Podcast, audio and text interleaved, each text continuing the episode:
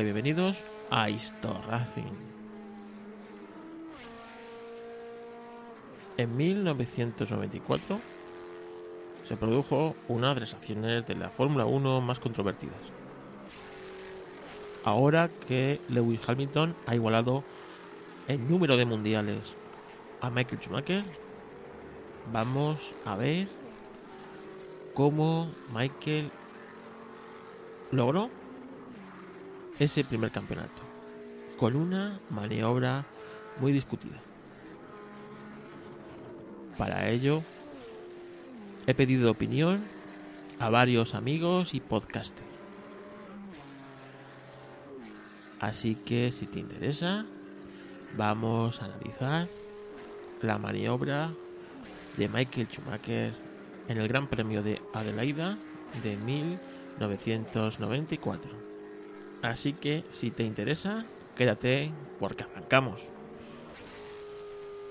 En primer lugar, quiero daros las gracias por las muestras de apoyo y cariño hacia el anterior episodio que os ha gustado y también las críticas que si la música, que si el motor, que si no sé qué. No, no voy a poner música de ascensor en mi podcast. ¿Puedo bajar el volumen del motor? Sí, puedo bajarlo. Lo bajaré para la próxima vez. Ya que, bueno, yo cuando monitorizo el podcast lo hago en condiciones buenas, ¿no? Con cascos, en casa, en el coche y esas cosas. Que a veces, pues entiendo que pueda molestar un poco. También a los que me habéis escrito diciendo que os gusta el motor y que eh, os gusta escucharlo. Pues nada, intentaré compensar ambas, ambas opciones. También quiero citar a Oscar por, eh, bueno, por su feliz alumbramiento. Así que, Dani, ya no eres el oyente más joven de Histo Racing. Creo que te lo ha quitado Aitana. Ya tenemos en los kioscos el último número de la revista coches clásicos. Y la verdad es que desde que me enseñó así en exclusiva Iván hace ya unas semanas la portada, sabía que este número iba a ser muy especial. Pero que no lo cuente el propio Iván lo que viene en esta revista Coches Clásicos del mes de diciembre. Muy buenas Carlos y a todos los oyentes de Histor Racing. Una vez más eh, estoy aquí para contaros lo que, lo que llevamos en, el número de, diciembre de coches clásicos, eh, con el que cerramos este nefasto 2020, pero que hemos intentado cerrar a lo grande. En este caso con un, especial que hemos llamado en portada Vivan los Rallys y que estoy seguro de que a mi amigo Carlos le, va a encantar porque de primeras ya llevamos en portada un, un espectacular Audi Sport 4 S1E2 lo que se ha llamado siempre el quitanieves. Además probamos un, Lancia Fulvia HF 1.6, el conocido como Fanalone, con el que empezó toda la leyenda de, Lancia en los rallies. Eh, y también probamos eh, las tres evoluciones del Córdoba World Rally Car, que es un poco más moderno, pero bueno, a todos nos suena más también. Y SEAT nos puso a, disposición los tres coches, así que aprovechamos eh, además que con un probador de excepción como es eh, Mia Bardolet, campeón de España de rallies, que ganó además, fue el primero en ganarlo en tierra y en asfalto, que además también nos cuenta cuál es su garaje soñado. Eh, así que muchas cosas de rallies, eh, pero no solo de rallies, porque también probamos en un preguerra, como siempre, un Renault Viva Sport eh, descapotable. Eh, además, os contamos cómo ha sido esta edición tan peculiar de, la Mille Miglia, la primera que se celebra en otoño, también la feria de, Padua, eh, Padua en español. Y, recordamos cómo ganó Michael Schumacher su primer mundial con Ferrari, ahora que se han cumplido 20 años ya de, aquel hito. por último, hablamos también de dos personajes, uno muy conocido, eh, que es eh, Dorothy Levy, eh, una pionera del automovilismo y a la que se le atribuye, por ejemplo, la invención del espejo retrovisor. Y también de Federico Formenti, uno de esos diseñadores italianos menos conocidos, pero que está detrás de, coches como, los Pegaso carrozados por Turing. Así que es un, número muy completo que, espero disfrutéis mucho, por lo menos tanto como lo he disfrutado yo haciéndolo, yo y todo el equipo de la revista. Así que, que nada, ahora ya estamos preparando el, el primer número de, de 2021.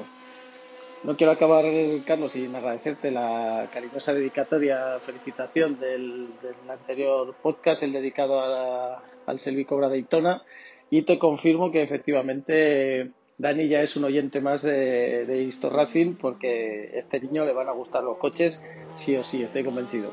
Y nada más, un saludo a todos y que tengáis unas felices fiestas de Navidad.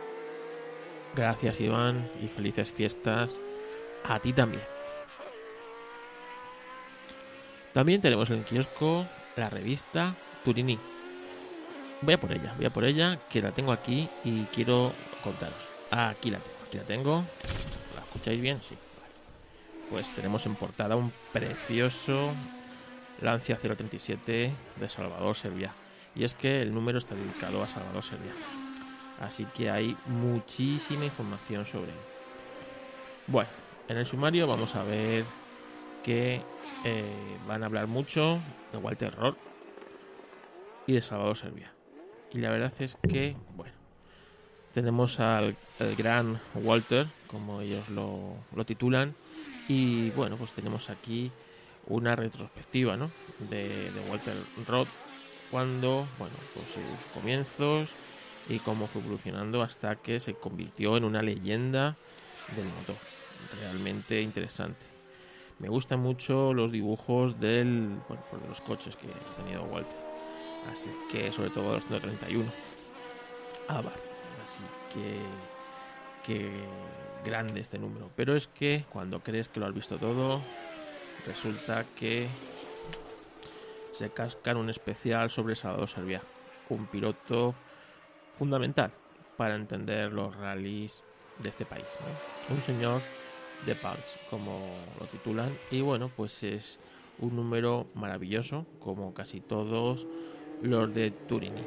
Así que si podéis haceros con un número, sé que es difícil, pero eh, siempre lo podéis intentar, ya sabéis, por la web. Así que gracias a Ramón y a todos los que hacéis la revista Turini. Venga, vamos con el podcast de hoy. Podcast de hoy es polémico, es polémico porque realmente la acción es polémica. Os pongo en contexto. Año 1994. El año 1994, al cual le dedicamos un podcast cuando hicimos el podcast especial de eh, Imola 1994, fue un año realmente difícil para la Fórmula 1. Veníamos de coches tecnológicamente muy avanzados, como eran los coches del año 93, en especial el Williams. Este cambio normativo realmente se hizo para parar el dominio que tenía Williams sobre el resto de los coches. Y esto anteriormente la FIA lo hacía sin miramientos. Si veía que algo se estaba desmadrando, lo cortaba rápidamente.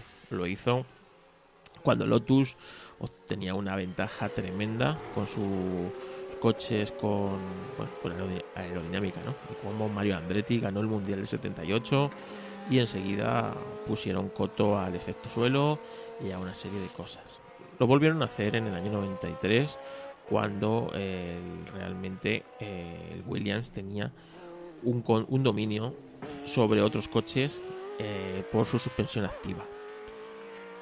Lo hicieron y bueno, pues realmente no les salió del todo bien, ya que quitar las ayudas electrónicas a la conducción que llevaban implantados unos años, el adaptar esos coches tan rápidamente hizo pues que Williams realmente mmm, le costara hacer esa transición.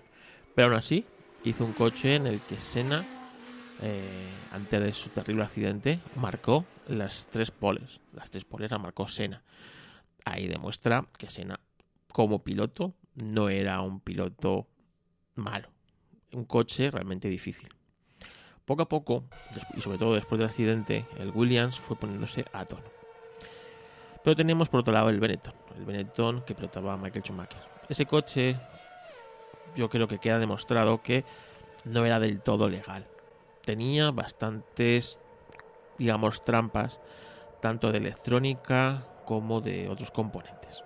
Pero, bueno, pues realmente eh, entre lo que la FIA intentó compensar, lo que sucedió con Sena y tal, resulta que llegábamos a la última carrera en Adelaida bastante, eh, bastante igualados. Realmente Michael Schumacher iba por delante en el Mundial con un escaso margen. Michael Schumacher ganaba las primeras cuatro carreras del Mundial. En Brasil, Japón, en, el fatídico Gran Premio de San Marino y en Monte Carlo. Damon Hill había conseguido un segundo gran puesto en Brasil, se retiró en Japón, en San Marino consiguió un una sexta plaza, en Mónaco volvió a retirarse y ganó el Gran Premio de España, en el que Michael Schumacher fue segundo. Hasta entonces, como veis, la ventaja de Michael Schumacher contra Damon Hill era abrumadora. Schumacher volvió a ganar en Canadá y en Francia, y Hill quedó segundo. Pero llegamos al Gran Premio de Gran Bretaña, donde descalificaron a Michael Schumacher. Ganó Damon Hill. El Gran Premio de Alemania en su casa se tuvo que retirar y en Hungría volvió a ganar. Damon Hill en Alemania quedó octavo, pero logró una segunda posición en el Gran Premio de, Hungría. Llegamos al Gran Premio de Bélgica de 1994, un premio muy polémico. Tras la descalificación en el Gran Premio de, de, Inglaterra de ese año, dos carreras antes, realmente eh, bueno, pesaba sobre Michael Schumacher una posible sanción de dos carreras.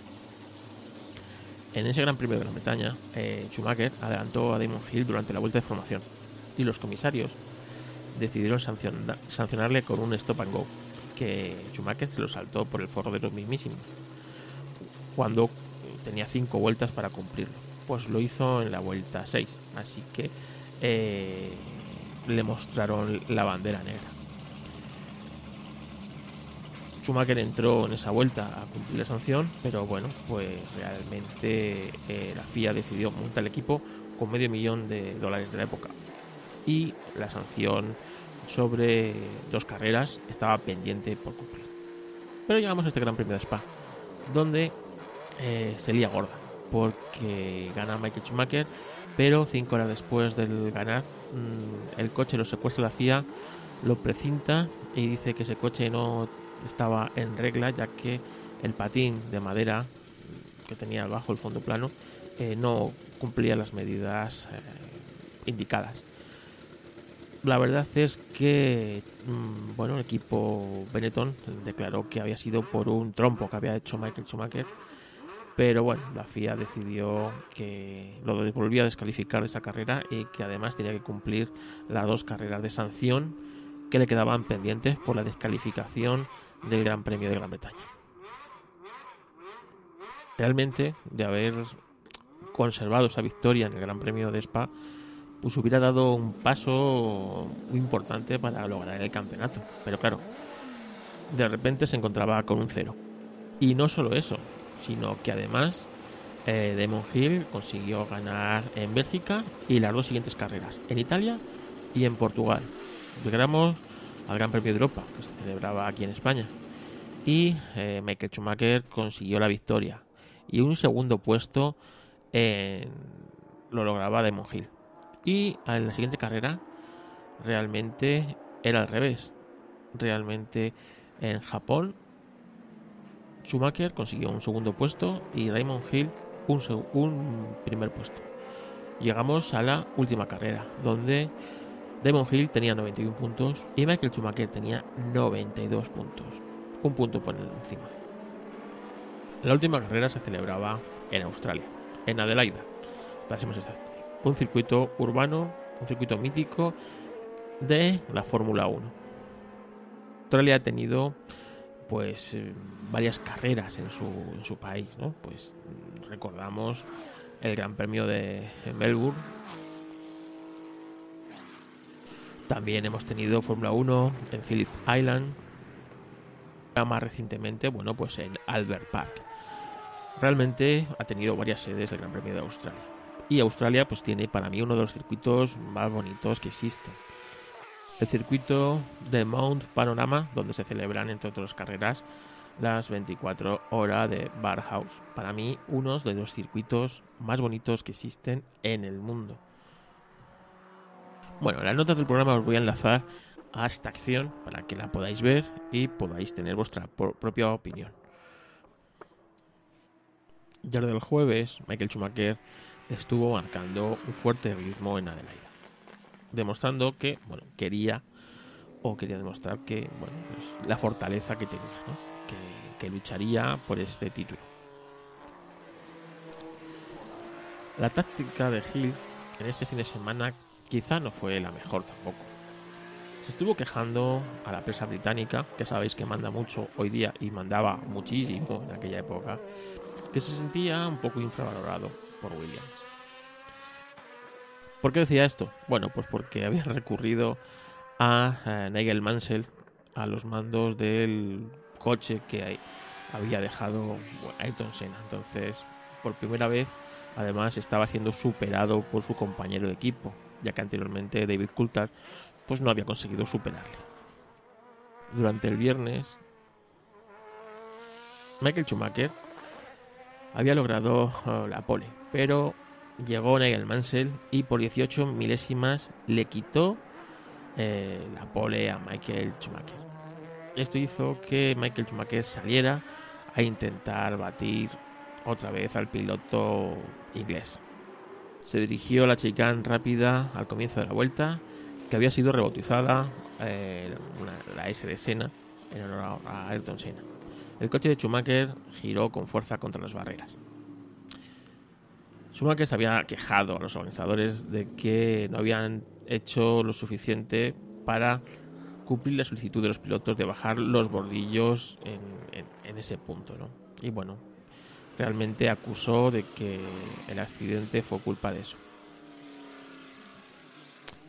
De todas maneras, Michael Schumacher confiaba que el sábado, el día de la clasificación, las cosas cambiaran. Pero vino la lluvia. Sí. Esto hizo que los tiempos a contar fueran los que se habían hecho el sábado. Y el sábado Nigel Mansell marcó un 1.16.179 frente al 1.16.197 de Michael Schumacher. Así que saldría desde la pole el gran Nigel Mansell.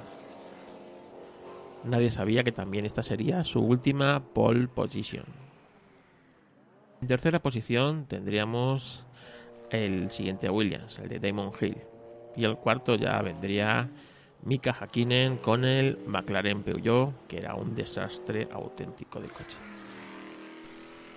Durante la salida del Gran Premio, Mansell no salió bien y sus ruedas derraparon, haciéndose patente que el control de tracción pues ya no lo tenían esos coches, como como si lo había tenido el coche que Mansell ganó, con el Williams que ganó el Mundial del 92. Así que Schumacher pasó inmediatamente a la cabeza, seguido por Damon Hill, que también adelantó a Mansell. El Mansell siguió perdiendo posiciones, pero bueno, eso ya no interesa tanto. Tenemos al primero del Mundial, a Michael Schumacher, seguido del segundo del Mundial. La carrera prometía. Se fueron sucediendo las vueltas y Michael Schumacher marcaba el ritmo. Y detrás, Damon Hill. Hacía un poco la goma. Se iba y volvía. Pero en esa vuelta número 36, Schumacher estaba comenzando a sentir la presión de Damon Hill. Y ahora es cuando viene la acción de este podcast. Os voy a dejar en las notas del episodio linkeado un vídeo para que la podáis ver, como os he dicho, y podáis tener vuestra propia opinión. Vamos con el primer testimonio. La maniobra de Schumacher es una de las más deleznables y asquerosas de la historia de la Fórmula 1. Está dentro de la historia negra de la Fórmula 1. Me da igual si Gil tenía que haber sido más listo, si tenía que haber esperado. Eh, Gil va por su sitio, se encuentra un coche casi parado en la pista y ese coche le embiste de lado y le revienta la suspensión. A partir de ahí, cualquier otra milonga que me quieran contar no vale. No vale, es una cerdada típica del señor Schumacher, que ahora parece que se olvida, y con todas las cositas ahora de Hamilton y tal. Schumacher era un verdadero cerdo, casi casi al nivel de su maestro Sena. Entonces, eh, vamos a dejar las cosas claras. Que si es que ese año, que ese, bueno, ese año ese coche tenía más trampas que el inspector Gadget. Y este ya había hecho alguna. Entonces, mira, yo lo siento mucho, pero eh, claro, así pasó con el 97, intentando hacer lo mismo, ya le tuvieron que excluir completamente del Mundial. ¿Qué es lo que deberían de haber hecho este año? Pero en fin, ya sabemos cómo funcionan estas cosas. Una cerdada. No tiene, no hay otro, ni más ni menos. Tan simple como eso. Ahí tenéis al gran Charlie Barazal. Gracias, Charlie, del GPK. Bueno, Charlie ha sido contundente a la hora de analizar la maniobra. Y es que para mí la maniobra es muy... durante muchos años he intentado blanquear esa maniobra y para mí no hay blanqueamiento posible. Evidentemente, Michael se sale, se sale de la curva e impacta lateralmente, levemente con el muro. Esto le hace no sé si daños mecánicos en el coche, pero sí totalmente perder la concentración. Sale a pista sin mirar si viene Hill. Pero ya no solo eso. Cuando ve que viene detrás, primero intenta bloquearle por la izquierda y al ver que Hill se va a meter a la derecha, cierra estrepitosamente el viraje para impactar con él y que no pase. Directamente lo mismo que hizo eh, Pros con Sena y después Sena con Pros. O sea, una cosa que no se debería haber permitido la Fórmula 1 y menos ese año, ese año que se habían perdido tantas cosas en la Fórmula 1. Venga, vamos al siguiente testimonio, a ver cómo lo vio él. Es Emma del podcast Desde Boxes. Hola Carlos y un saludo a esta buena gente de, de, este podcast. Antes que nada, gracias Carlos por volver a contar conmigo para, para ver qué, qué, opino de, de, esto que pasó en 1994, ¿no? la resolución de este mundial tan marcado por lo que pasó en, en, en Imola, con la muerte de Rasenberger y, y Senna. Y bueno, pues de primeras tengo que decir que yo, pese a que estaba vivo, ya había nacido, pues evidentemente no, no vi esto en, vivo, con lo cual pues hablo con una con una conciencia a posteriori de, de, de, estos eventos y con un, un fondo de Fórmula 1 moderna, por llamarlo de alguna manera, ¿no? Y y no, tampoco voy a entrar en la acción en sí, sino más bien en, en centrarme en el, la persona de Michael Schumacher, ¿no? Siete títulos mundiales. En aquel año, evidentemente, era, eso se acabó convirtiendo en su primer mundial. Pero una de las cosas que, que me alejan a mí personalmente de, de Michael Schumacher son, son precisamente bajo mi opinión, eh, esto que pasó aquí en, en Australia, lo que pasó con Villeneuve, lo que pasó después en las rascadas en Mónaco, lo que pasó con Barrichello en Hungría. Michael era capaz de lo mejor, de lo mejorcito, pocos seguramente podrán llegar a hacer lo, lo que hizo él con un monoplaza, pero también era capaz de, de lo peor, ¿no? Si se tenía que poner en modo antideportivo se ponía y en esta ocasión con Damon Hill pues le salió bien, ¿no? Llegaba líder a la carrera con un punto, lideraba la carrera y bueno, pues con los dos abandonos de ambos, pues evidentemente él era campeón y después no hubo sanción ni, ni nada al respecto. Yo entiendo también ahí que, que por ejemplo a, al, a Bernie Eccleston quizás le interesaba, quizás no, igual. Hay bastante constancia de que le interesaba que, que que aquel mundial no lo ganara un Williams y sí que lo ganara Michael Schumacher, un, piloto joven en un mercado incipiente en la Fórmula 1 como podía ser el, alemán, que incluso movió, por ahí se dice, ¿no?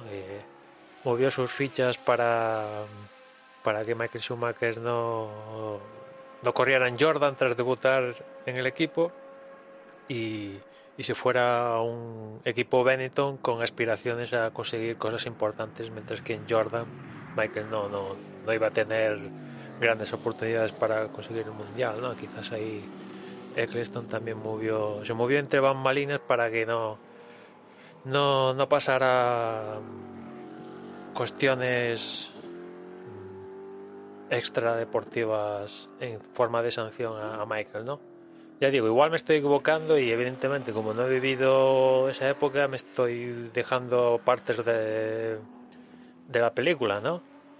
Pero en fin, como os decía, para mí es una muestra más de esa parte B que tenía Michael que, que, a mí particularmente pues no me gusta evidentemente nada de nada, ¿no?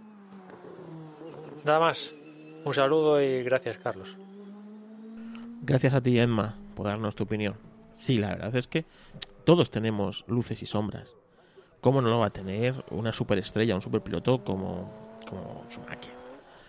Pero claro, a veces las luces pesan sobre las sombras en algunos personajes o en algunos personajes me, me refiero a bueno, personaje histórico personaje en, en el automovilismo y eh, pesan sobre las luces o las, som o sea, las, sombras pesan sobre las luces o las luces sobre las sombras en Schumacher eh, se dan varias circunstancias y es que claro fue el primero en, en conseguir siete mundiales pero claro este mundial para mí, este mundial para mí no debería haber caído en Michael Schumacher. Aunque también te digo que era quizás el que más lo merecía por número de victorias, porque bueno, estuvo luchando con Senna hasta su accidente y realmente por, por cómo se desarrolló la temporada, quizás es el que más lo merecía.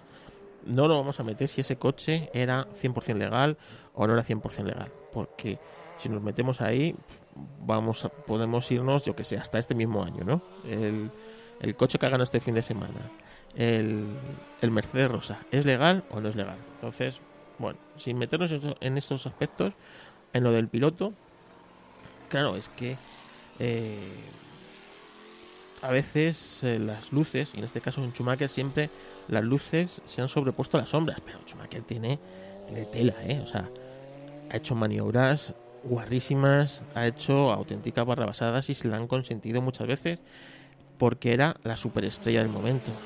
Después de la muerte de Senna no había ningún campeón del mundo en la pista. Entonces, realmente, bueno, yo creo que también a, a Schumacher, sobre todo aquí al principio, se le dio una manga ancha que a lo mejor a otros pilotos no se le daría. Venga, vamos con otro testimonio. Este es de mi amigo Borja Sanz, diseñador de decoraciones de coches de competición. Hola Carlos, a ver, sobre la acción esta de 1994 de Damon Hill y Michael Schumacher, eh, yo recuerdo haberla visto en directo y, bueno, me pareció eh, una maniobra bastante fea por parte de Schumacher.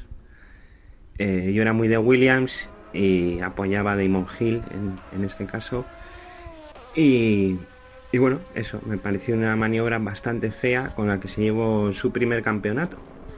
No sé qué más decirte. Un saludo. Gracias Borja, esta vez sí, por participar en Easter Racing.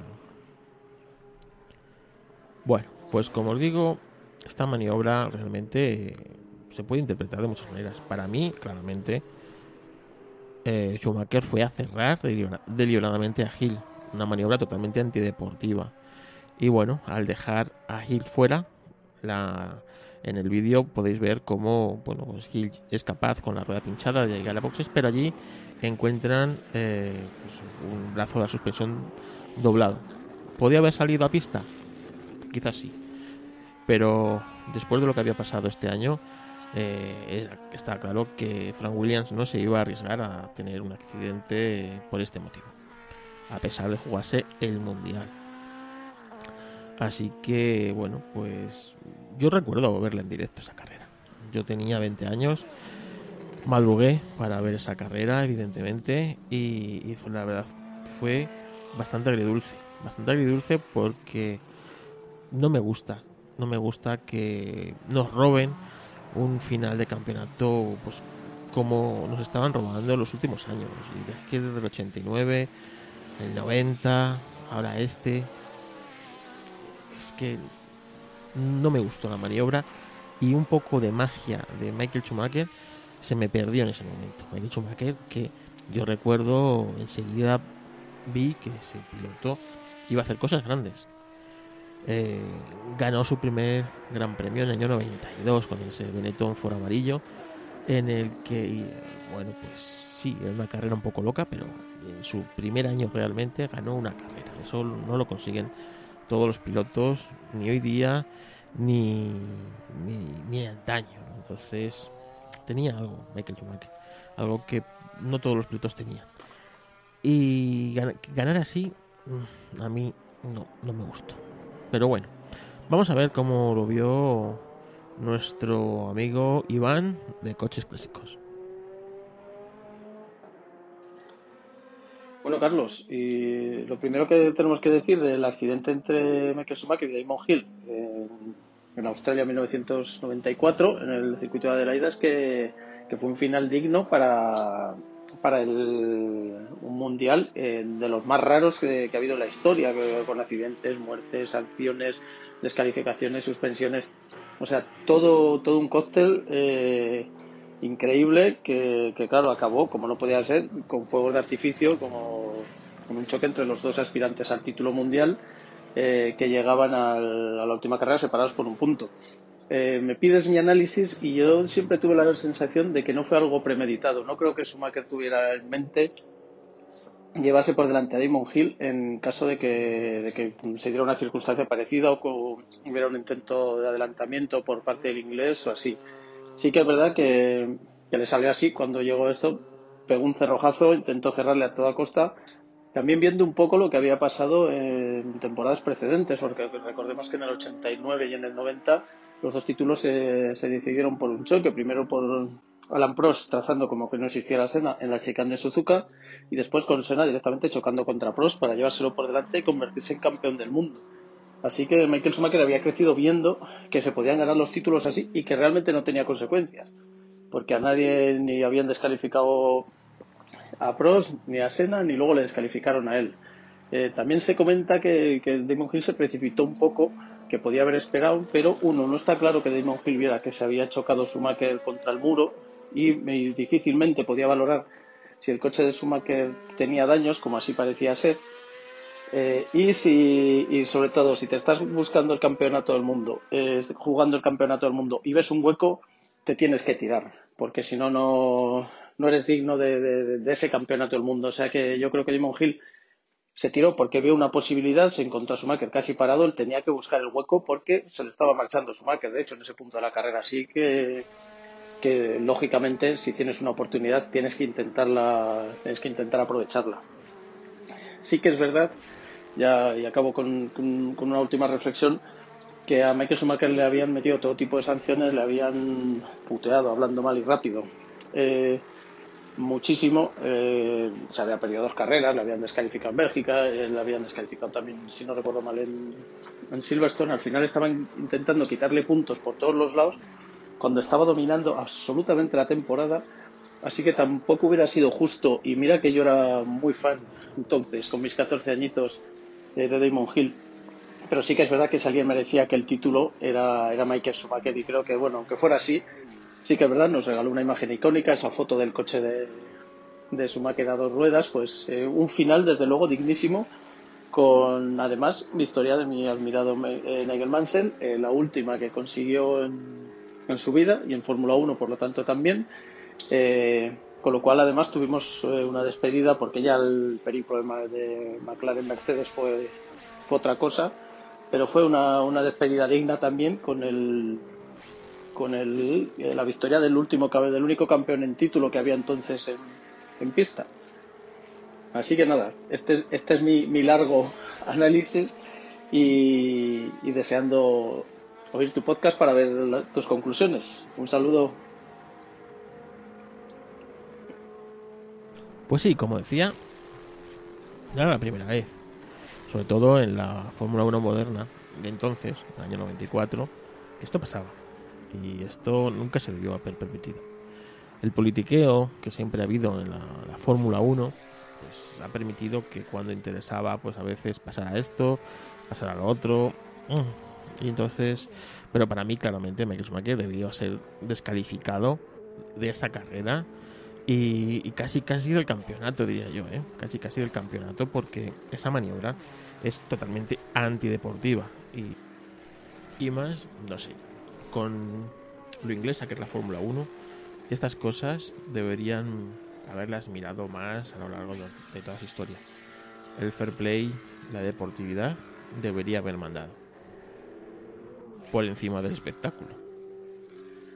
Venga, vamos avanzando con los testimonios y vamos con el de mi amigo Carlos Oliden, gran apasionado del mundo del motor, un ferrarista de pro y también muy, muy de Williams.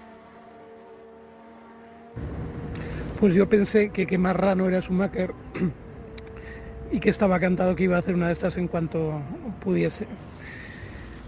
Luego al ver la repetición vi que si Gil se hubiese esperado un poco probablemente sería campeón del mundo ese año. También inevitablemente pensé que en global se había hecho entre comillas justicia porque ese año Schumacher había sido de largo el mejor piloto y probablemente la FIA había intentado alargar hasta el final la emoción del campeonato con varias decisiones discutibles. Este sentimiento también lo tenían el propio Michael Schumacher y Joan Vila del Prat, que lo ha repetido en numerosas ocasiones. El caso es que mm, posteriormente, en 1997, en Jerez, Schumacher dejó claro que él iba a ganar, para ganar, iba a hacer lo que fuese necesario por lo civil o por lo criminal como en Jerez. En concreto, en Jerez no le salió, aquí sí que le salió. Claro, es que recuerdas la de Jerez y es que Jerez para mí no es tan grave como esta. No es tan descarada como esta no es tan grave como esta, siendo la misma acción, ¿eh? O muy similar.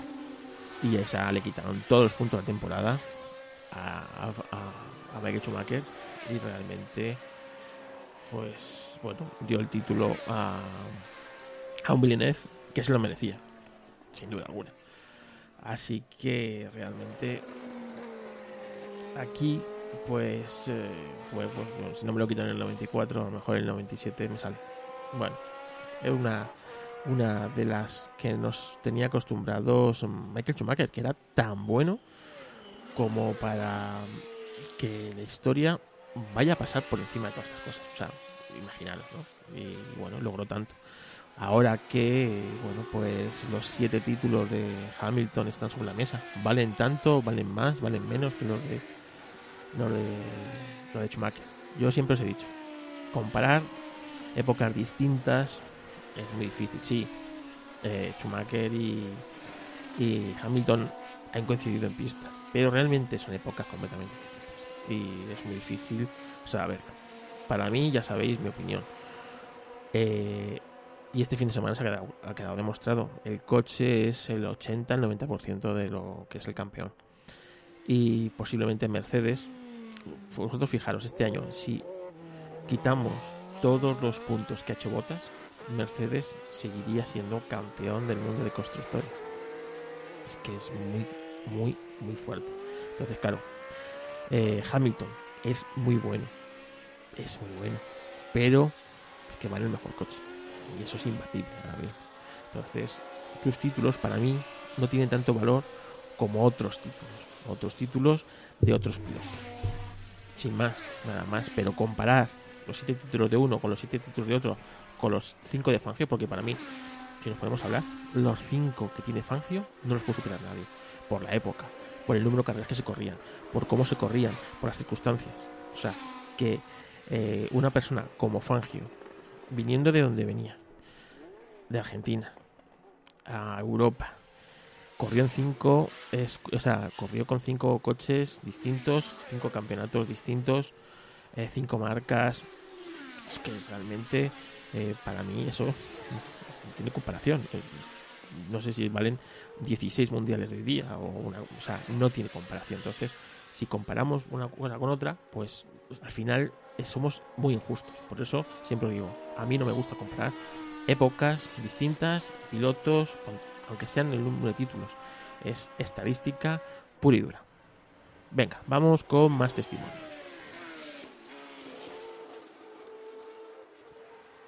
Bueno, me preguntas mis impresiones sobre el incidente entre Demo Hill y Schumacher en aquella carrera de Adelaida en el año 94 que decidía el título de ese fatídico año. Bueno, el recuerdo que yo tengo es que yo quería que ganase Schumacher, no tanto por Schumacher, sino porque el Benetton me parecía el coche eh, más bonito. Y cuando vi el accidente, pues enseguida me apunté a que había sido culpa de, de Damon Hill, que había sido muy optimista, que se había metido. Bueno, mm, la verdad es que al final eh, no tardé nada en tener que que retractarme y aceptar que la responsabilidad y la intencionalidad de aquel accidente había sido de Michael Schumacher. En fin, un Michael Schumacher que mm, llegó muy presionado por aquello de que, bueno, solo había un punto de diferencia entre él y Damon Hill, que en los libres del viernes ya había tenido problemas eh, saliéndose y que mm, durante toda la carrera, desde el principio hasta el final, estuvo presionado por el eh, británico. Presionado además eh, constantemente. Digamos, Damon Hill no estaba encima, pero siempre estaba detrás, siempre estaba detrás. Y sabemos que Michael no llevaba muy bien Mm, las presiones cuando, digamos, eh, no era una lucha corta, cuando era una lucha constante, eh, la presión yo creo que le iba minando y le inducía a cometer eh, ciertos errores. Fue así toda la carrera. Incluso en la primera parada que realizaron los dos a la vez, salieron los dos a la vez en el mismo orden en el que había entrado, delante Schumacher, detrás a Damon Hill y toda la carrera eh, estuvieron así. Llegó un momento en la vuelta, mm, creo que 34, en que se encontraron con, un doblado, creo que había sido Frenzen, que les entorpeció a los dos. Pero incluso entorpeció más a Damon Hill, con lo que la distancia entre uno y otro se había ido a casi tres segundos, 2,8 segundos. Eh, leí hace poco que había sido pero en la vuelta siguiente Damon Hill ya le había recortado un segundo, se estaba acercando muy muy rápido y llegaron a aquella vuelta 36 en la que al llegar a la curva 5 eh, Michael Schumacher em, por la presión, por, eh, por un despiste, bueno, no sé, imagino que se le indujo al error y se salió se salió encima con tan mala fortuna que no fue una salida y una vuelta simplemente a pista, sino que eh, golpeó la trasera izquierda y em, tenía daños. Se tuvo que reincorporar a la pista y cuando se reincorporó a borde de pista ya vio que allí asomaba o que estaba a punto de asomar Damon Hill y entonces en la reincorporación se ve que Michael Schumacher digamos que no hace lo que sería una reincorporación eh, eh, segura o siguiendo, digamos, la trazada de la pista, sino que lo hace atravesando la pista casi en, en, perpendicular, se podría decir, y se va hacia el coche de Damon Hill.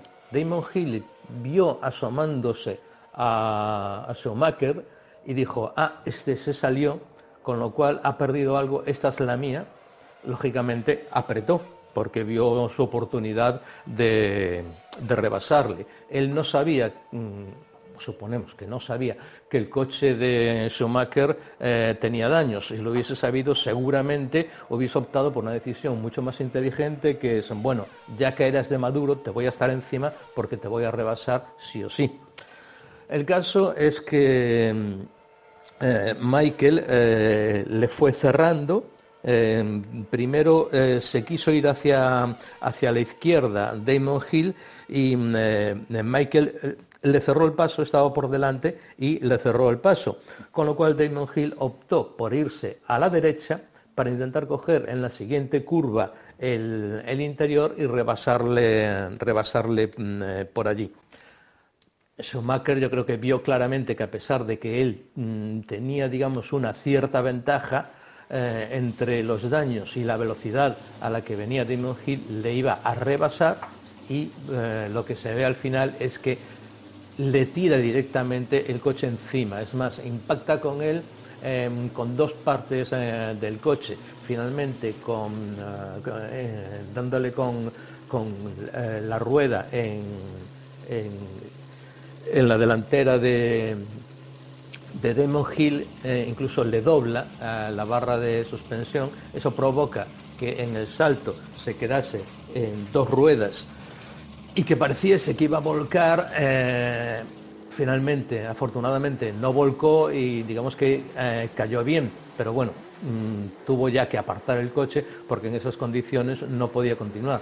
Pero no podía continuar ni él ni Damon Hill que se fue a boxes, allá se vio, allí se vio, comprobaron eh, que estaba vencida una de las barras de, suspensión y bueno, arreglar aquello les iba a llevar un tiempo que no le iba a permitir, digamos, acabar la carrera de tal forma que pudiese luchar por el, por el campeonato.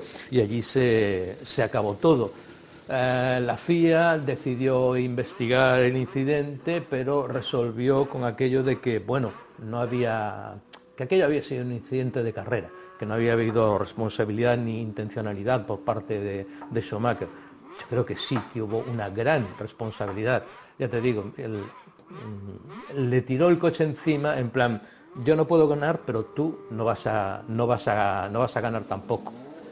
Eh, era imposible por parte de Damon, eh, digamos que esquivar ese coche. Lo único que podía hacer era mm, eh, digamos, frenar, pero yo creo que incluso frenando, lo único que podría hacer es dejar que se marchase, mm, que al no saber que el coche de Schumacher estaba dañado, no era una, opción lógica por parte de ningún piloto, con lo cual lo que hizo fue ceñirse al interior, e intentar pasar lo que no podía esperar era que mm, Schumacher le tirase literalmente el coche encima porque fue lo que hizo. No le disputó, digamos que el sitio, no le disputó, digamos, por otro lado la trazada a base de tracción, sino que directamente le tiró, le tiró el coche.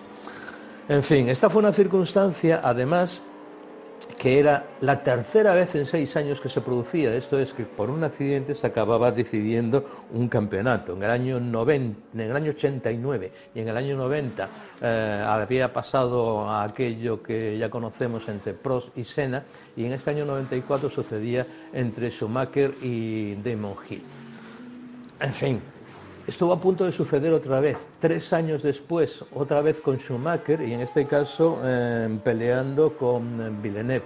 Pero en esa ocasión la FIA decidió mm, tomar cartas en el asunto y excluir y penalizar a, Michael Schumacher.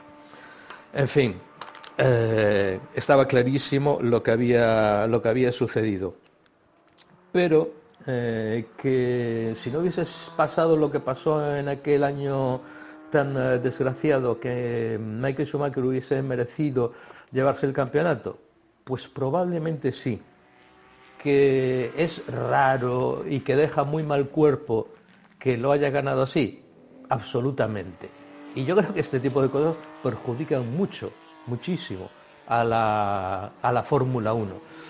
Eh, hacen pensar, bueno, qué tipo de deporte es y yo creo que mm, esto se resolvería, digamos, si hubiese un reglamento deportivo claro, algo que todavía parece que hoy en día no está resuelto, que la aplicación eh, de las normas sea consistente, que tampoco a día de hoy eh, lo está siendo, y que las penalizaciones sean severas y que sean de aplicación lo más rápidamente posible que por lo que vemos a día de hoy todavía no se hace. Así que así estamos, eh, digamos, tanto, tanto tiempo después. Bueno, pues esta es mi impresión. Gracias, Peque Pernas. Sé que para ti es un esfuerzo muy grande hablar por tus circunstancias, así que te lo agradezco enormemente tu testimonio. Sí, seguimos así tantos años después. Es así. Esto es el espectáculo, esto es el ciclo de la Fórmula 1. Venga, vamos a ir avanzando. Vamos con otro testimonio. Como veis, más o menos, todos lo vemos de una manera bastante similar. ¿Serán las gafas de esta época las que nos lo hagan ver así? Por hacer un resumen rápido, eh, Prost se lo hizo a Senna, Senna se lo hizo a Prost. ¿Alguien pensaba que Michael Schumacher, jugándose un campeonato del mundo, no se lo iba a hacer a aquel que tuviese como contrincante? ¿De verdad? Un tío como Michael Schumacher, que un par de años antes Senna le había dicho un par de cosas por ciertas maniobras, en plan, estás loco, chaval, eso no se hace. Un tío que años después se pegaría contra todo lo que se tuviese que pegar para ganar el campeonato del mundo. Pues eh, Michael es Michael. Michael es un grandísimo piloto, uno de los más grandes de toda la historia. Y como gran piloto tiene grandes sombras. Y es tan sencillo como eso. Yo tampoco le doy muchas más vueltas. Es una cerdada marca Michael Schumacher. Ya está, como otras que ha habido. Sin más ni menos. Y bueno, pues además se ve claro. Pierde el control del coche en una curva, se toca, el coche lo deja, lo puede dejar más o menos tocado, tampoco está claro, pero faltaba muy poquito para acabar la carrera. Eh, Hill venía muy fuerte, muy, muy fuerte. y, lo que hace Michael es esperar y tirarle el coche y de aquí no salimos ninguno de los dos y el campeonato se acaba aquí. Y ya está, fin del tema. Bueno, pues pues eh, el primer campeonato de Michael Schumacher pues es como tenía que ser, ni más ni menos. El malvado profesor Moratilla no deja indiferente a nadie. Gracias Antonio por tu testimonio. Como veis, más o menos todos, todos, todos coincidimos en que es una cerrada lo que hizo Schumacher. Y cómo se va a blanquear, cómo se blanquea por el historial, por lo grande que ha sido Michael Schumacher. Hay que reconocerlo. Michael Schumacher es y será uno de los grandes de la Fórmula 1, pero tiene sus sombras. Y esta quizás sea su primera y la más grande o de las más grandes que tiene.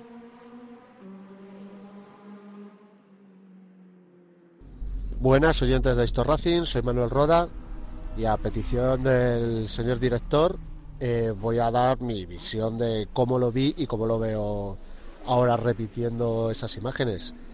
Eh, pues a lo largo de todo ese año yo creo que, se nos quedó a todos una sensación de que Damon Hill tenía eh, el campeonato ganado con un coche muy superior, pero luego al final por sus limitaciones o no limitaciones o lo bueno que es Schumacher, eh, pues estuvo ahí hasta la, hasta la última carrera. Y respecto al tema del vídeo y del incidente, eh, pues es que más claro el agua, pega un cerrojazo descomunal. Eh, yo creo que todos hubiéramos hecho lo mismo que Damon Hill en el momento que, ve que, va un poco justo o bloquea las ruedas para, para que no haya ningún percance, pero ya Schumacher ya había decidido que aquí hemos llegado. Luego se ven en las, en las imágenes que Schumacher eh, la rueda trasera derecha la lleva rota. No es que se rompiera con el accidente con, con Damon Hill, sino que ya la tenía rota. Entonces él ya vio que estaba roto y dijo, aquí cierro la puerta a saco y que sea lo que Dios quiera. Tuvo la suerte de que, de que le salió bien y, la FIA pues no actuó como debería de actuar. Que estamos con lo mismo, que Schumacher es, mm, ha sido un pilotazo, igual que ha sido un pilotazo, ha sido un cerdazo y que el Negrata Sargento Smith le haya igualado en siete títulos mundiales, pues sí, que hay que ser muy bueno para, para hacerlo. Pero cuando te llevas tres años con el mejor coche de, de calle, sin ningún tipo de, de compañero que te dé caña, pues vale, que sí, siete campeonatos del mundo, pero como si son 16 de esta misma manera. Saludos. Gracias, Manuel. Sé que escuchas el podcast, ¿eh? Sé que escuchas el podcast, o sea que no disimules. Gracias por tu testimonio. Manuel, oyente, uno de los que está detrás de bambalinas del GPK y ex piloto. O sea, lo que diga Manuel tiene mucho, mucho sentido porque él ha corrido en pista, en monoplazas, así que eh, sabe de lo que habla. Vamos con más testimonios. Vámonos a cruzar el charco. Vamos con mi amigo Luis Horacio Porta desde Córdoba, Argentina. Hola Carlos, ¿cómo estás? Eh, bueno, respecto a tu pregunta sobre la polémica maniobra entre Schumacher y Damon Hill en Australia, en Adelaida 94, eh, como un simple aficionado, eh, yo lo que veo y creo que ve todo el mundo es que al cometer ese error, Schumacher pega eh, contra el muro y este, además de, dañarse el auto, sale totalmente desacomodado la pista. Cuando trata de, controlar el auto, este, obviamente deja un hueco por el lado interno que aprovecha Demon Hill para este, sobrepasarlo. En ese momento que se da cuenta de que Hill lo está por pasar, eh, le, hace, le, hace, o le propina un golpe certero y artero. Se ve desde no hay muchos ángulos para ver este, la maniobra, pero este, es, eh, es muy muy como podría decirte, muy grosero la forma en que eh, quiere impedir el, sobrepaso de Diamond Hill. Obviamente él ya queda fuera de, carrera y lamentablemente Diamond este, dobla un parante de la suspensión y no puede seguir. Así que ese, esa, esa, con esa maniobra obtiene su primer título de los siete que yo creo como un aficionado que para un piloto de Fórmula 1 lo máximo a lo que puede aspirar, por más que eh, ha habido pilotos que no han sido campeones y que fueron eh, grandes protagonistas y, excelentes eh, pilotos. Pero yo creo que, que, ganar un campeonato así, más siendo el primero, este, yo por lo menos no dormiría tranquilo.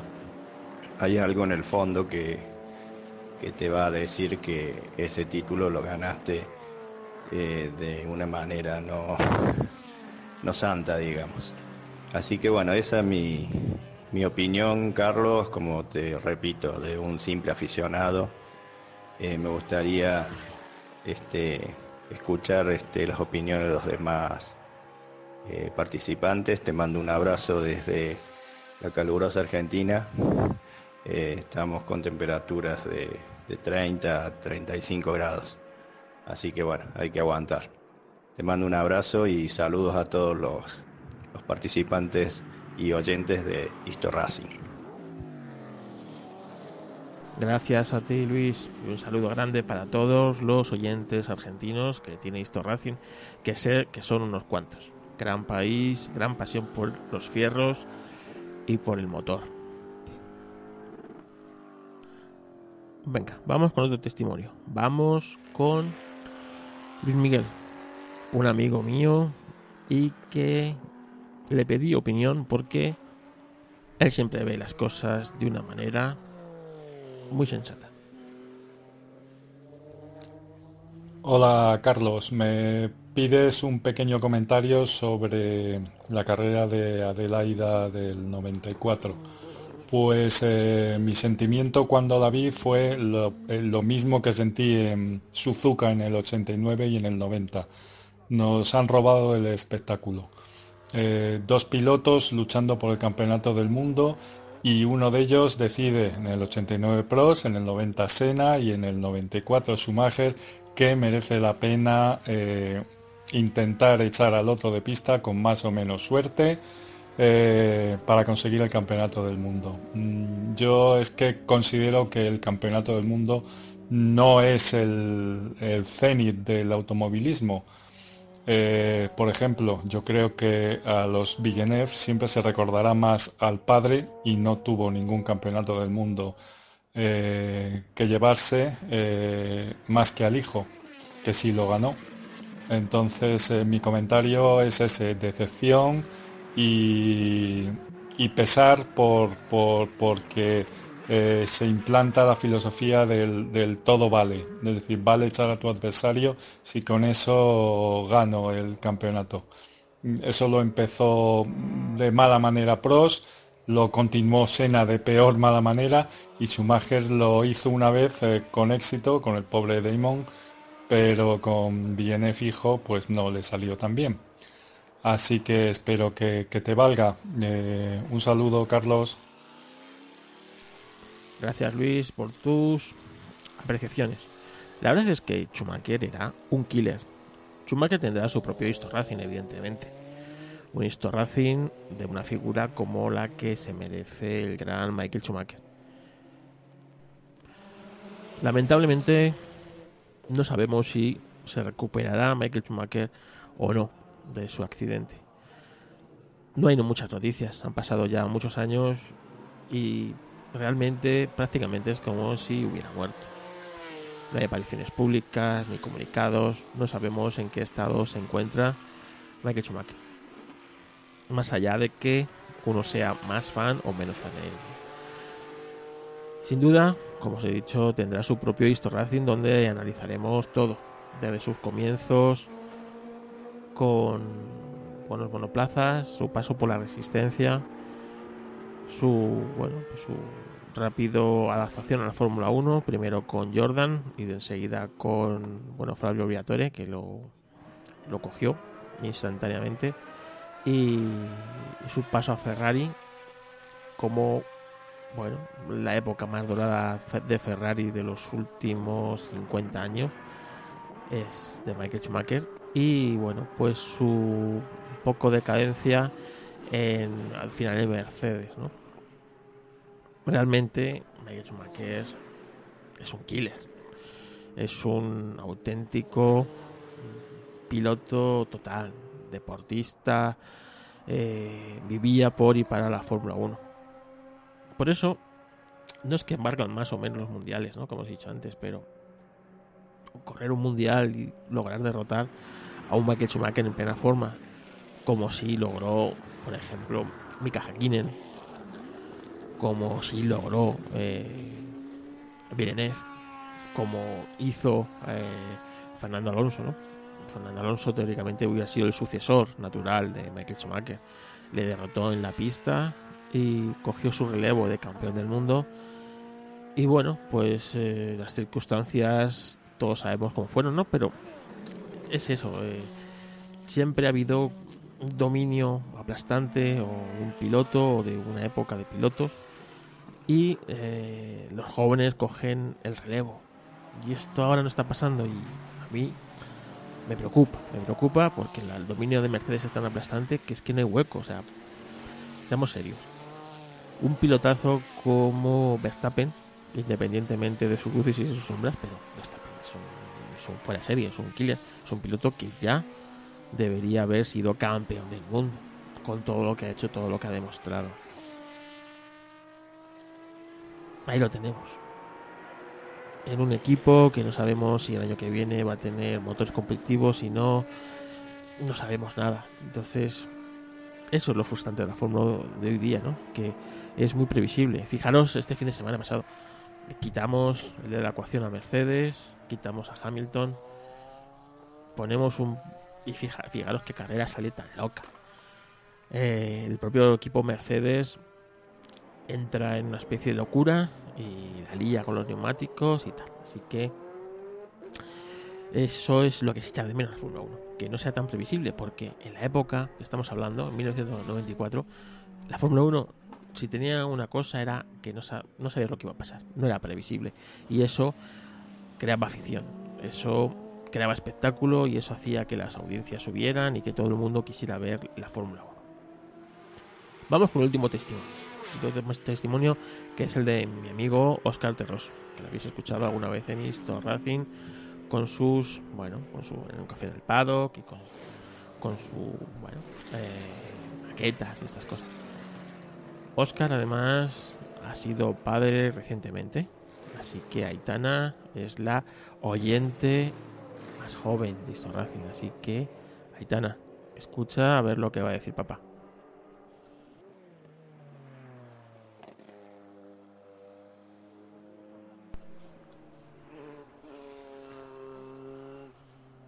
Buenas noches, Carlos. ¿Qué tal? ¿Cómo estás? Eh, espero que bien. Pues mira, respecto a la polémica acción de Schumacher sobre Gil en el Gran Premio de Adelaida de, del 94, yo recuerdo que cuando la vi en su día, eh, yo tenía 12 años, además había empezado a ver la Fórmula 1 ese año. Eh, yo pensé, madre mía, qué, qué leche se han dado, sobre todo porque Schumacher casi vuelca pero bien es cierto que Schumacher cuando se reincorpora a la pista se pone a tomar la curva sin mirar por el retrovisor como si no hubiese nadie a su lado, o sea, como se suele decir como entra un elefante en una cacharrería. Y gracias a esa polémicación fue campeón del mundo. Yo pienso que si le hubiesen sancionado, no tan duramente como luego en el 96, pero si lo hubiesen sancionado, posiblemente luego la acción que cometió en, el 96 en Jerez con, con Villeneuve no, no la hubiese hecho y no hubiese, evidentemente no lo hubiesen sancionado como le sancionaron. Yo ya te digo que esta acción del 94, no te digo que la hiciese aposta, pero desde luego un toque por parte de la FIA sí tenía que haber recibido. Un saludo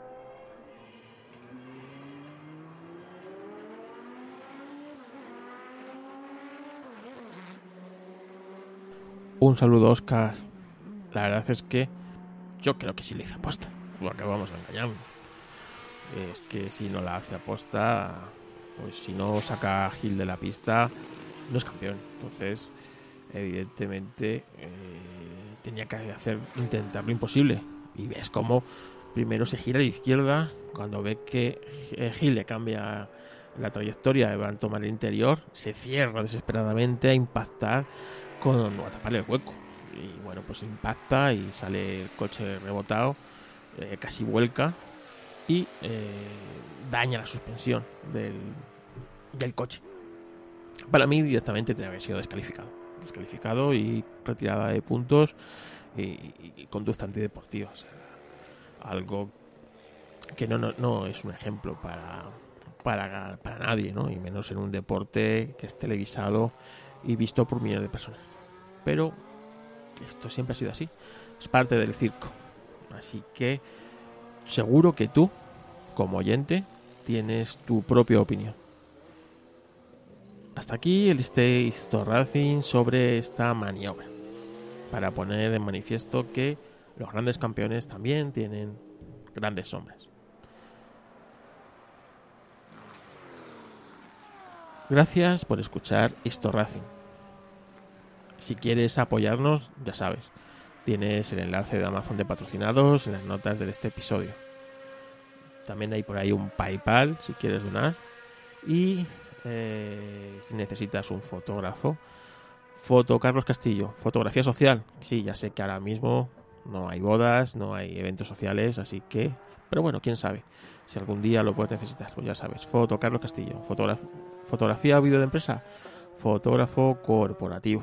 Ahora quizás lo único que nos está saliendo así un poco es venta de pisos. Es porque el mercado inmobiliario pues parece que está un poco revuelto. Hay mucha gente que quiere vender, irse a zonas más baratas, a zonas con más aire libre, donde el confinamiento sea algo más llevadero. Así que si nos están entrando cosillas con eso de fotografía inmobiliaria. Así que, fotógrafo corporativo.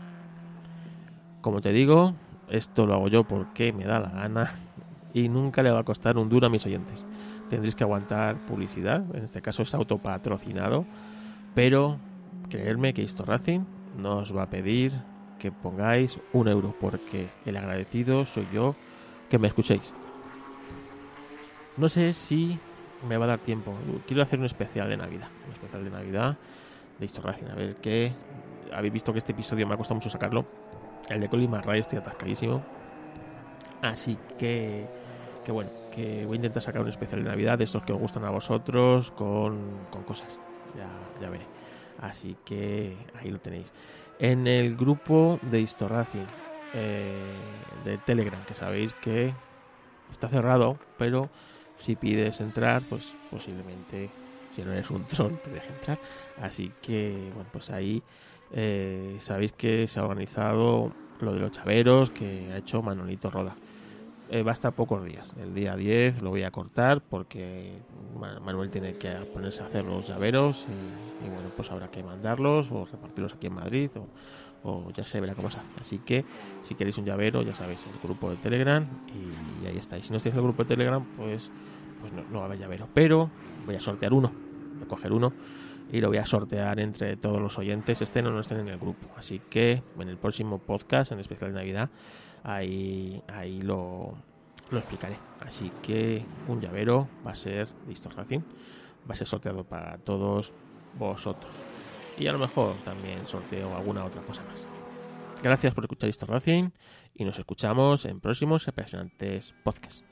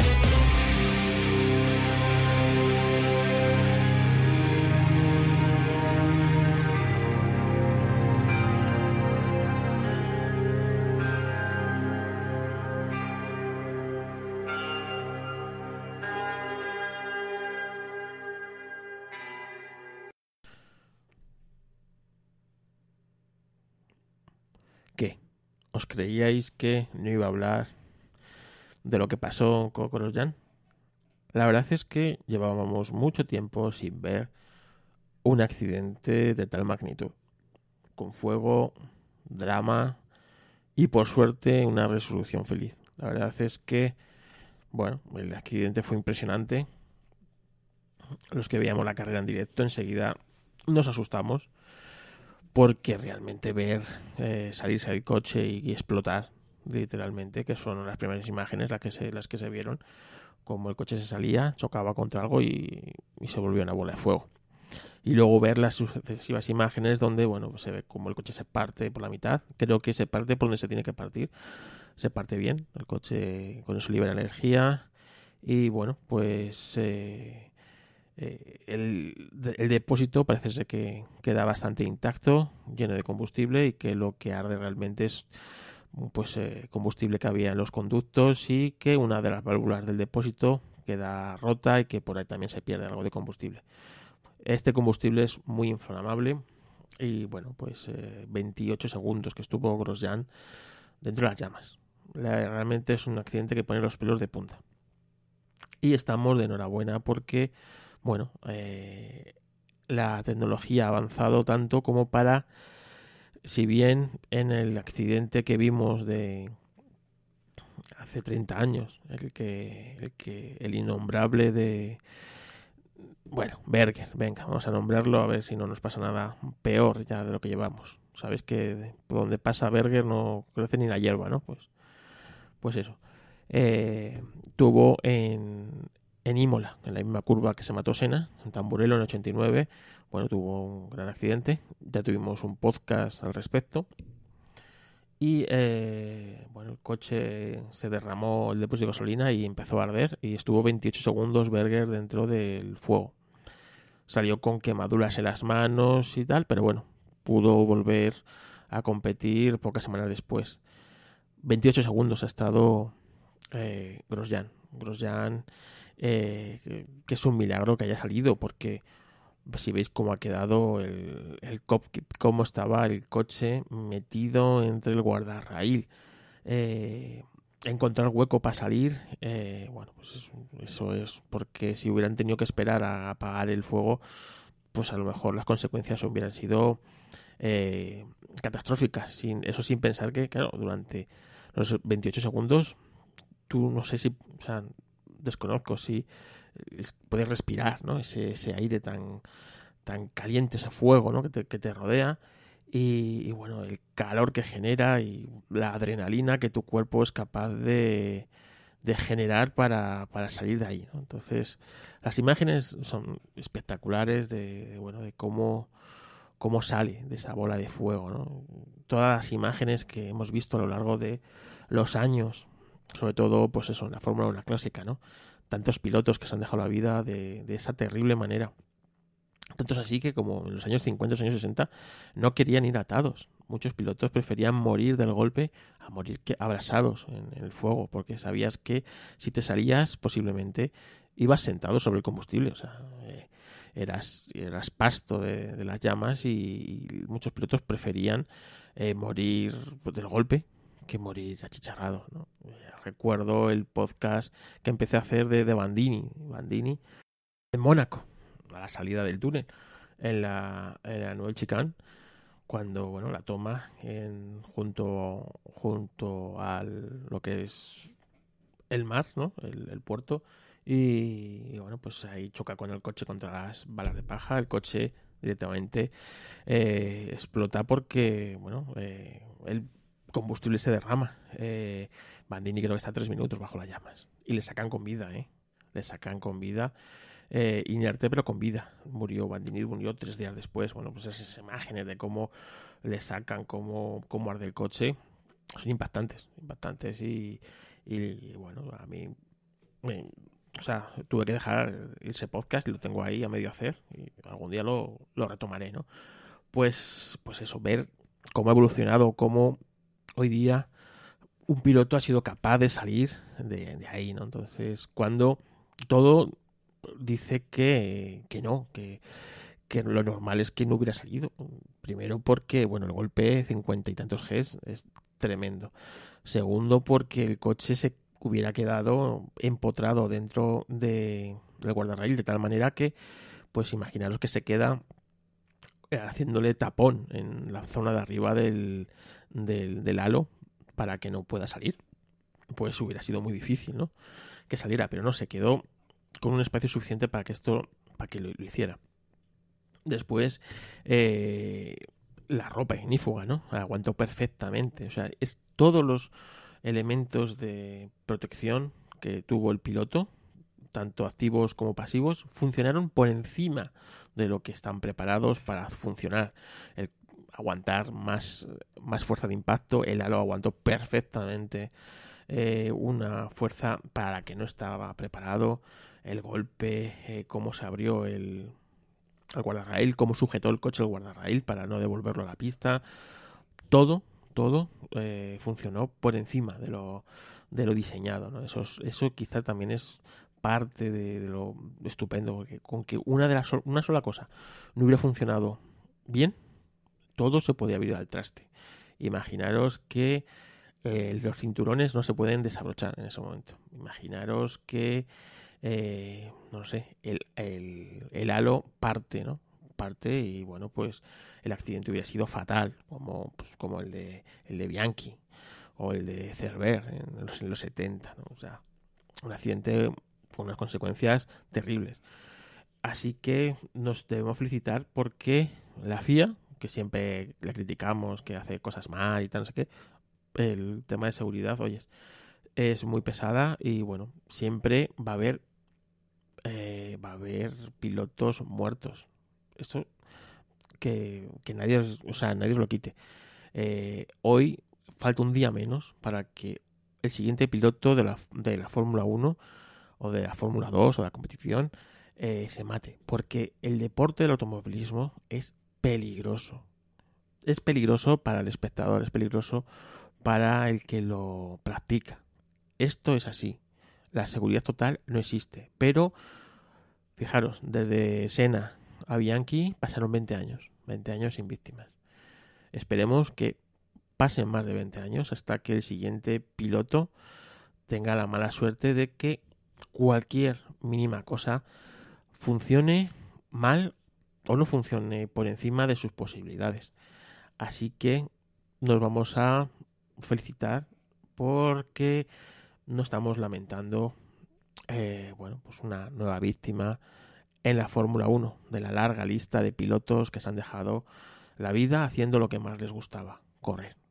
Luego, bueno, pues la verdad es que es triste que para un piloto su última carrera sea esta, pero es que Grosjean, ¿qué carrera lleva Grosjean? Si es que solo se ha dado golpes. O sea, todo lo que recordemos de Grosjean va a ser golpes. Y ya pues el colofón ves el golpazo de, de la década. O sea, una cosa espectacular. Es lo que bueno, vamos a acordar de este piloto. Yo no entiendo cómo hace ese giro sin mirar si viene alguien. Y bueno, la verdad es que eh, Grosjean, ¿qué os voy a decir? Que no sepáis. Si seguís la Fórmula 1, pues, ya sabéis la trascendencia de este piloto. O sea, la de golpes que se ha dado, la de coches que ha roto, la del dineral que le ha costado a todos sus equipos. Cómo esta, este piloto seguía, seguía en la Fórmula 1 ocupando un asiento. Es inexplicable, es inexplicable. Así que, bueno, eh, esperemos que Grosjean tenga una larga vida, una larga vida en el deporte del motor, en otras circunstancias y en otras categorías, porque la, el motor, afortunadamente, ni empieza ni acaba en la Fórmula 1. Así que, Grosjean, felicidades por, eh, bueno, pues por demostrarnos que la Fórmula 1 hoy es bastante más segura que hace sencillamente cinco años.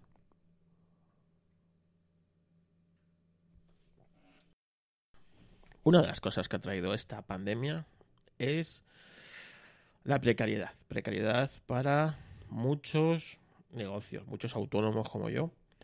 Así que una de las cosas que la vida me ha enseñado es que solamente el pueblo ayuda al pueblo. Si esperas que un político te ayude, vas fastidiado. Así que la última cuña publicitaria de este podcast es para Bar El Bermú. No, no es Casa Pepe como en Easter Racing, pero es un bar de estos de toda la vida. Está en Marcelusera, casi casi hacia la mitad, la mitad hacia arriba. En el número 108, enfrente al McDonald's, para que os hagáis una idea, de Marcelusera. Este es el bar de unos amigos míos, que son Jesús y Antonio. Así que ellos no saben que les estoy haciendo esta cuña, pero yo sé que les hace mucha falta, pues como a todos los hosteleros. Así que si un día pasáis por ahí por Usera, recordad, Bar El Bermú, el rey de los calamares. Si vais allí, no podéis dejar de tomar un bocata de calamares. Exquisito. Y el precio, pues como diría el gran Charlie, no os va a doler en el bolsillo. Bueno, también se ha acabado el Mundial de Rallys. Qué rally más espectacular, el rally de Monza, ¿eh? A mí me ha parecido un cierre de temporada, una temporada típica y rara. Así que el rally me ha encantado. Me ha encantado además, hemos tenido la suerte de que ha habido agua y nieve. Parecía un mini Monte Carlo. Y claro, cuando hay estas cosas, pasan cosas, cosas raras, cosas raras. Así que eh, yo apostaría o votaría porque todos los meses de diciembre tuviéramos el rally de Monza como el fin de fiesta, el fin de temporada. Igual que el Monte Carlo es el que lo abre, sería el Rally de Monza el que lo cierra. Yo creo que no se me ocurre sitio más maravilloso del motor para hacer esto. Y bueno, tenemos campeón, Sebastián Oye. Sabéis que yo no soy muy de Oye, las cosas como son. No me gusta, no me gusta, no me gusta Oye como, como, bueno, como persona, pero como piloto es que es un pilotazo. O sea, no falla cuando no tiene que fallar, cuando tiene que apretar, aprieta. Y realmente a, Evans, tampoco soy muy de Evans, las cosas como son, no es un piloto que me emocione especialmente conduciendo, pero, pero ha perdido por, por conservar, porque si realmente hubiera apretado, hubiera ido a tope, oye, vamos a ver aquí lo que damos y nada de conservar, que me valga un segundo puesto no quiere decir que lo tenga que conseguir, pues hubiera salido al, más al, final los que eh, el orden de salida era inverso de la clasificación, es decir, de los 10 primeros el, último que salía era el que iba al primero en la clasificación, como tiene que ser. Se va a encontrar la pista pues más limpia, bueno, a veces se la puede encontrar más sucia, pero en este caso se va a encontrar más limpia y sobre todo algo muy importante, si te encuentras una placa de hielo en la que te sales, tú vas el último. Tienes, te neutralizan el tramo o te avisan de que hay una placa de hielo o ya sabes dónde se ha salido tu rival, que es lo que hizo Oyer. Así que en el fondo ha perdido el mundial por conservar. Así que, pues mira, es una pena porque, bueno, siempre nos gusta sabia nueva en el mundial, que haya variedad de campeones, ¿no?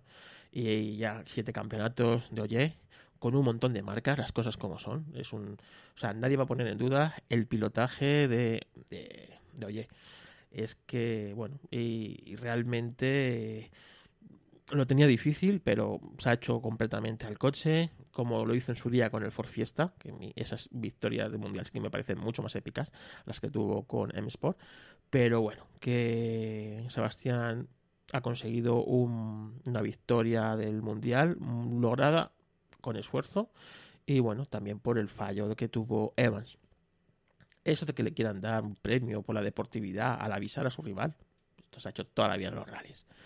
Toda la vida se ha hecho en los rallies. Así que nada de premios. Tampoco entiendo lo de las cancelaciones de los tramos. Y eso, en el podcast el otro día de Vuelta Rápida GT, eh, desde aquí un saludo compañeros, si nos, estáis escuchando, lo comentaba... Eh, ay, el piloto este del, del, Campeonato de España que va con el Marbella. Y se me ha ido, bueno, sabéis de quién hablo, que se me ha ido ahora mismo de la cabeza. Lo decía que, que él no entiende, pues me pasa como a ti, no entiendo las cancelaciones. Si quieres un entorno mm, más o menos controlado, vete a un circuito. Pero en un rally tú te encuentras lo que te encuentras. Y toda la vida ha sido así. Si te llueve chuzos de punta y se embarra, pues se ha embarrado. Y si te toca nieve, pues nieve. Yo no entiendo cómo han anulado, eh, anularon el, el antepenúltimo tramo, me parece, porque había mucha nieve. Pues, pues si hay que pasar a 20, que pasar a 20. Es que es así, es que es un rally. Toda la vida ha sido así. Pasó lo mismo en el rally de Tierra de Madrid. Venías a los, a los coches, hay que anular el tramo. ¿Pero qué anular el tramo? Que esto es un rally y te toca nieve, pues te jodes. Te toca un día de puta madre, pues te achicharras. Y es así, son rallies. Esto es la grandeza y la crudeza de los rallies. Y que se quejen los pilotos de arriba que van con coches 4x4 preparados, pero que me digas uno que va, pues como él, con su Marbella, y no se quejan, esto no se quejan, que se quejan los de arriba, a mí me parece muy triste. No sé, eh, o sea, yo para, para suspender un, para anular un tramo debería ser algo pues, como que pasó, ¿no? Que dos coches te bloqueen el tramo y bueno, pues para retirarlo haya que meter, haya que meter eh, maquinaria y ya te joda todo el horario de, salidas y bueno, ya esto implica pues el ir arrastrando un retraso considerable y te, meterte en, en noche y tal, pero si no, Oye, si llueve, pues llueve, si nieva, nieva, y si está muy roto el terreno, pues va despacio. Es que es así, son rallies. Así que bueno, pues eh, Sebastián Oye, nuevo campeón de este año que pasará a la historia como uno de los más raros de la historia. Así que, que bueno, pues felicidades Sebastián y yo ya estoy deseando que empiece el Monte Carlo.